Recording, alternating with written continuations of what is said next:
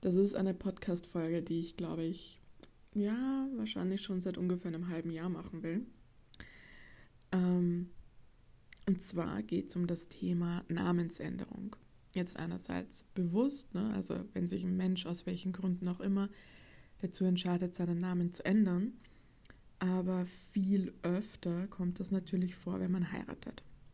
Und hierbei ist es mir jetzt vollkommen wurscht, ob äh, die Frau den Namen ändert, ob der Mann den Namen ändert oder was auch immer. Mir geht es nur um den energetischen Hintergrund einer Namensänderung. Und eins vorneweg, alles, was ich dir jetzt hier erzähle, basiert rein auf einem Gespräch mit einer Alchemistin, die mir davon zum ersten Mal erzählt hat. Und allem, was ich mir dann daraus ersponnen habe.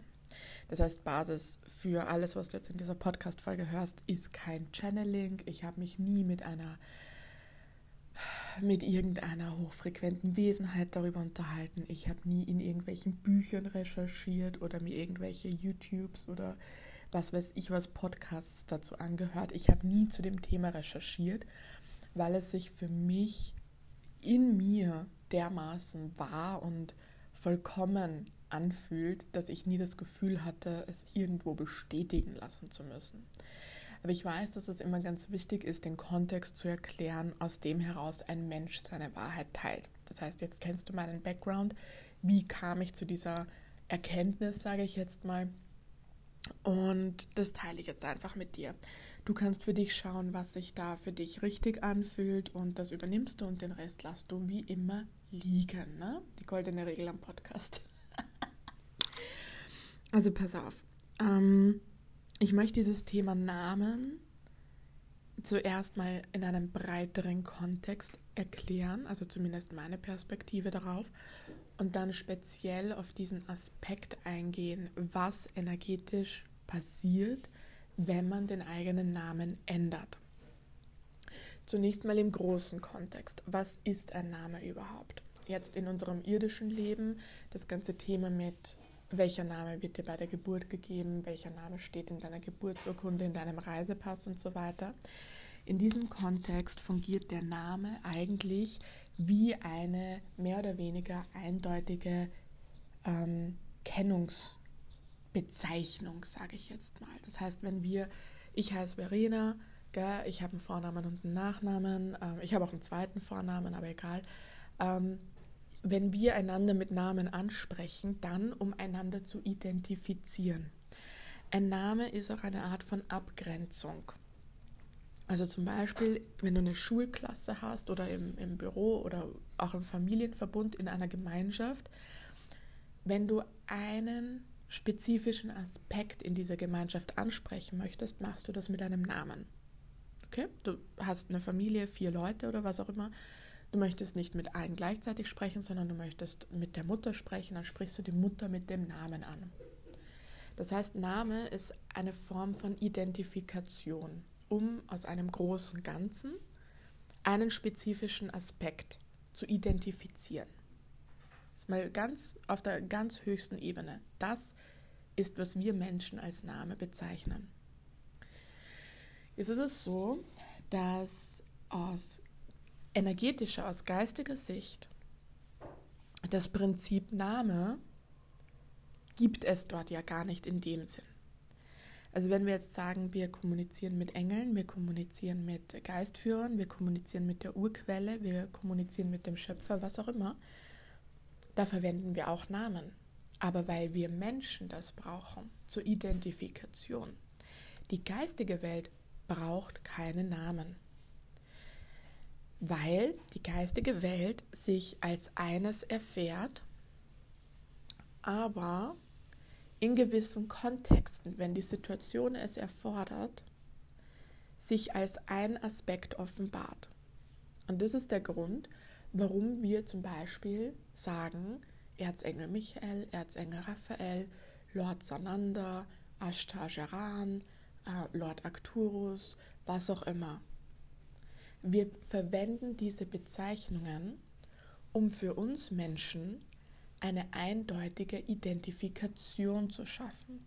Das heißt, wir nehmen diese Denke, auf die wir als Menschen gedrillt sind. Ne? Jeder Mensch bekommt bei Geburt einen Namen, damit wir ihn in der Gemeinschaft hervorheben können, identifizieren können. Dasselbe System stülpen wir der geistigen Welt über. Jetzt wird dir, wenn, wenn du schon meditiert hast, wenn du deinen Geist schon für das Unbekannte geöffnet hast, wird dir wahrscheinlich auch schon mal passiert sein, dass du mit Wesenheiten zu tun hattest, deren Namen du nicht kanntest. Das heißt, du bist zum Beispiel in Meditation gesessen oder du bist spazieren gegangen oder wie auch immer du mit der geistigen Welt arbeitest und du hast gemerkt, okay, irgendwas ist da, irgendwas spüre ich gerade, das bin nicht ich, sondern das ist irgendeine Wesenheit, aber ich weiß nicht, wer das ist, weil du dieser Wesenheit noch keinen Namen gegeben hast. Und es kann sein, dass wenn du, wenn du weiterhin mit dieser Wesenheit gearbeitet hast, dann irgendwann in eurer Zusammenarbeit ein Name durchgekommen ist. Und das kann auch ein total schräger Name sein. Zum Beispiel, als ich 2018 begonnen habe zu meditieren und mich für das ganze Thema zu öffnen, 2019 war es dann, glaube ich, dass ich zum ersten Mal in meinen Meditationen eine Wesenheit wahrgenommen habe. Ich wusste damals noch nicht, dass man diese Wesenheit Geistführer nennt. Das habe ich erst 2020 verstanden. Aber ich habe 2019, da gab es eine Wesenheit, die mich praktisch an der Hand genommen hat in meinen Meditationen und durch gewisse Erkenntnisse geführt hat. Erinnerungen oder auch Zukunftslinien, wie auch immer. Zu Beginn, als diese Wesenheit an mich herangetreten ist, habe ich sie nur gespürt. Ich habe nur gespürt, okay, das bin jetzt nicht ich, das ist irgendetwas außerhalb von mir, sage ich mal. So hat sich zumindest angefühlt. Aber ich hatte noch keinen Namen für diese Wesenheit. Ich hatte noch keine eindeutige Identifikation für diese Wesenheit. Und mit der Zeit, mit unserer Zusammenarbeit, irgendwann kam ein Name durch. Und dieser Name war Vato. Der Geistführer, also der erste Name meines ersten Geistführers war Vato. Und das ist auch ein Name, den ich nie gehört habe. Und wo ich mir auch damals gedacht habe, Verena, was hast denn du jetzt bitte für einen Clasher? Was denkst du dir bitte für einen Namen aus? Was ich begriffen habe mit der Zeit ist, es geht nicht um den Namen per se. Es geht nicht um die Aneinanderreihung von Buchstaben. Es geht um was ganz was anderes. Diese eindeutige Identifikation ist nicht gegeben durch die Kombination von Buchstaben, sondern durch die Kombination von Schwingungsfrequenzen.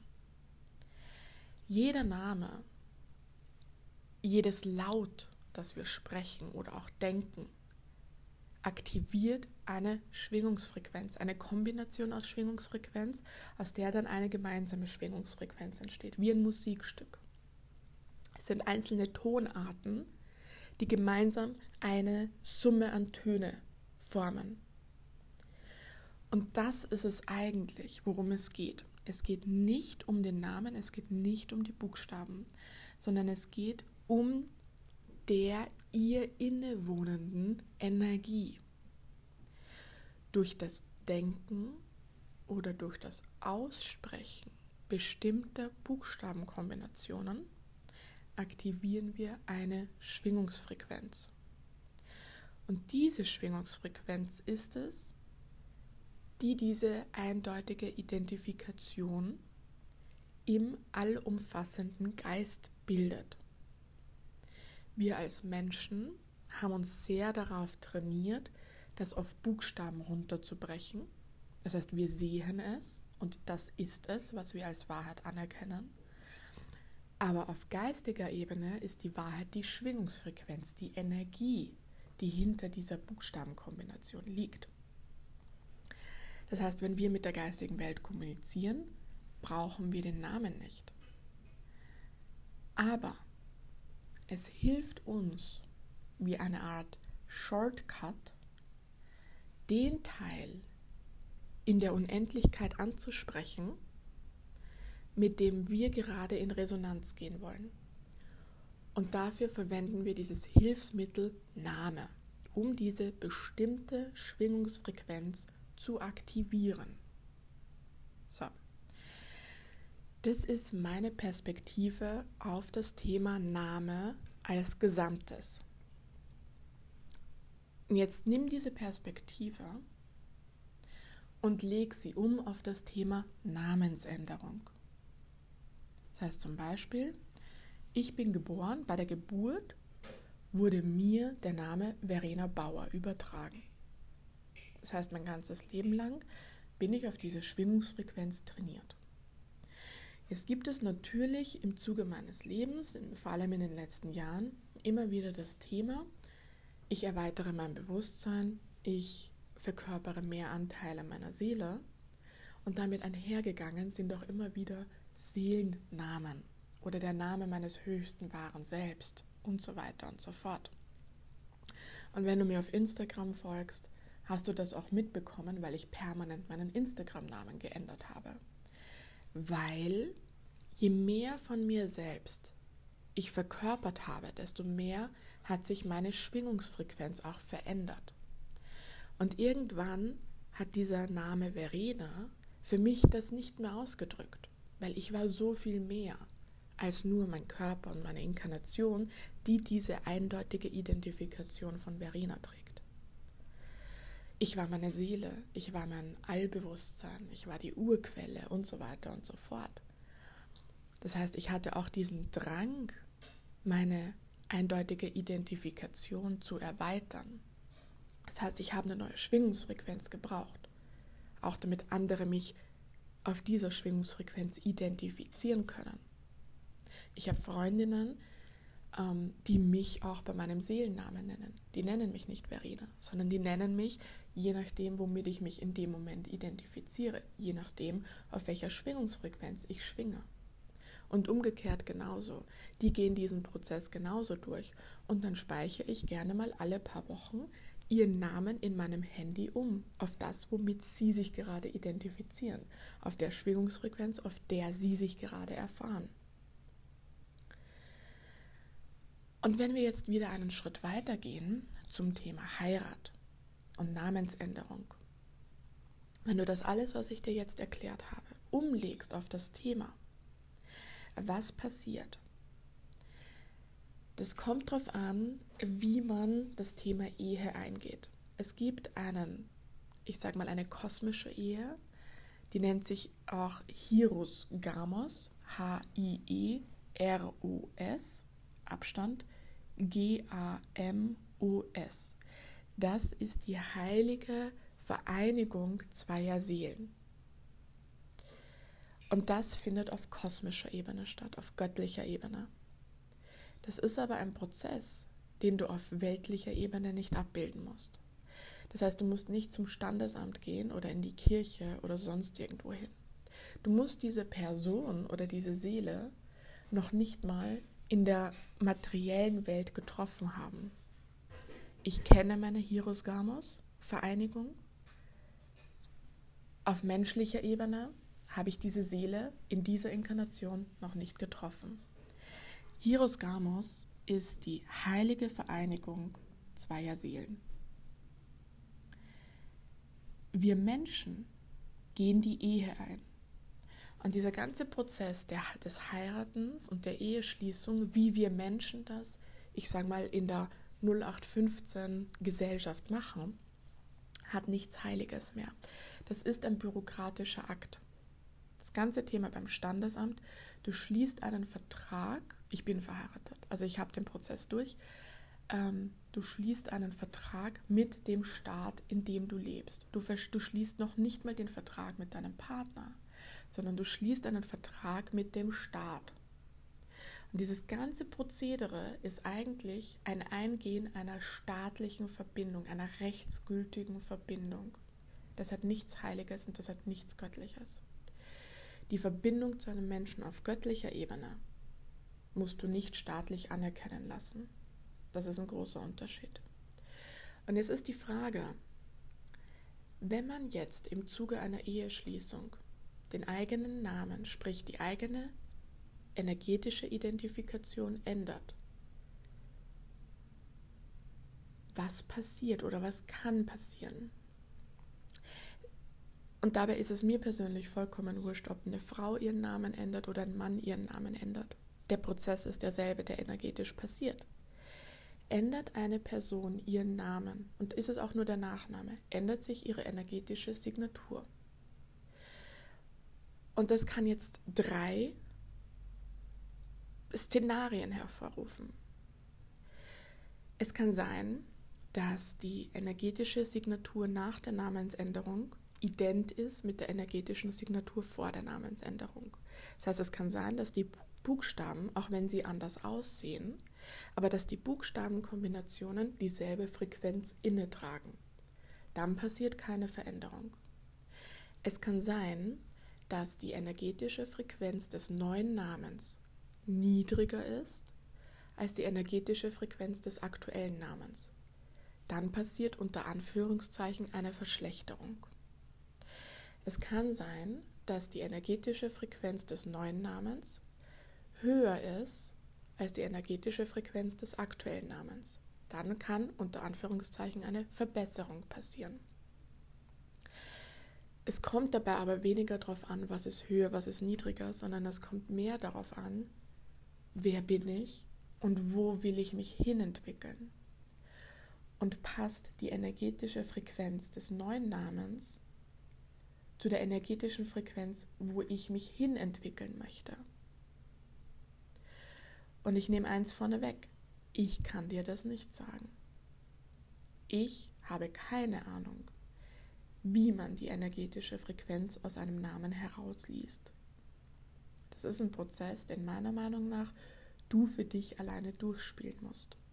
Eine Möglichkeit, wie du das machen könntest, ist, wenn mehrere Namen für dich zur Auswahl stehen, dass du dich in Meditation begibst, dass du dich mit deinem Schutzengel, mit deinem Geistführer, mit wem auch immer du gerne zusammenarbeitest, dein höchstes wahres Selbst, verbindest und diese Wesenheit anweist, dir die potenziellen Zukünfte zu zeigen. So, was ist eine potenzielle Zukunft von dir, wenn du bei deinem aktuellen Namen bleibst? Was ist eine potenzielle Zukunft von dir, wenn du deinen Namen änderst auf diesen neuen Namen? Und du schaust dir diese beiden Timelines an, wie zwei Filme, die laufen. Und dann, es geht weniger darum, was du siehst, es geht mehr darum, wie fühlst du dich dabei? Wo fühlst du dich mehr zugehörig? Weil wenn wir dieses energetische Abgreifen von Timelines machen, geht es nicht darum, dass diese Zukunft eins zu eins so passieren wird, sondern es geht darum, welche Frequenz spüre ich? Wie fühlt es sich in meinem Körper an? Fühle ich Angst? Fühle ich Wohlstand? Fühle ich Freude? Fühle ich Sicherheit? Was auch immer. Es geht um dein Gefühl und nicht um das, was du siehst. Und so kannst du für dich zum Beispiel austesten, was ist dein energetisches Match? Zu welchem energetischen Identifikations- Schwingungsfrequenz. Der Name ist grammatikalisch, also das, der ganze Satz ist grammatikalisch gerade daneben, aber egal. Als ich mich damals mit der Alchemistin unterhalten habe und sie mich auf dieses Thema aufmerksam gemacht hat, sind wir eigentlich über ein ganz anderes, über eine andere Schiene auf das Thema gekommen. Nämlich eigentlich über eine Freundin, die äh, früher mal verheiratet war, dann hat sie sich scheiden lassen und die nach wie vor den Namen ihres Ex-Mannes trägt und die für sich so reflektiert hat, wann begann eigentlich, dass sie sich in ihrem Leben nicht mehr wohlgefühlt hat. Und sie ist eigentlich zum Zeitpunkt der Eheschließung gekommen. Da war für sie ein Knackpunkt.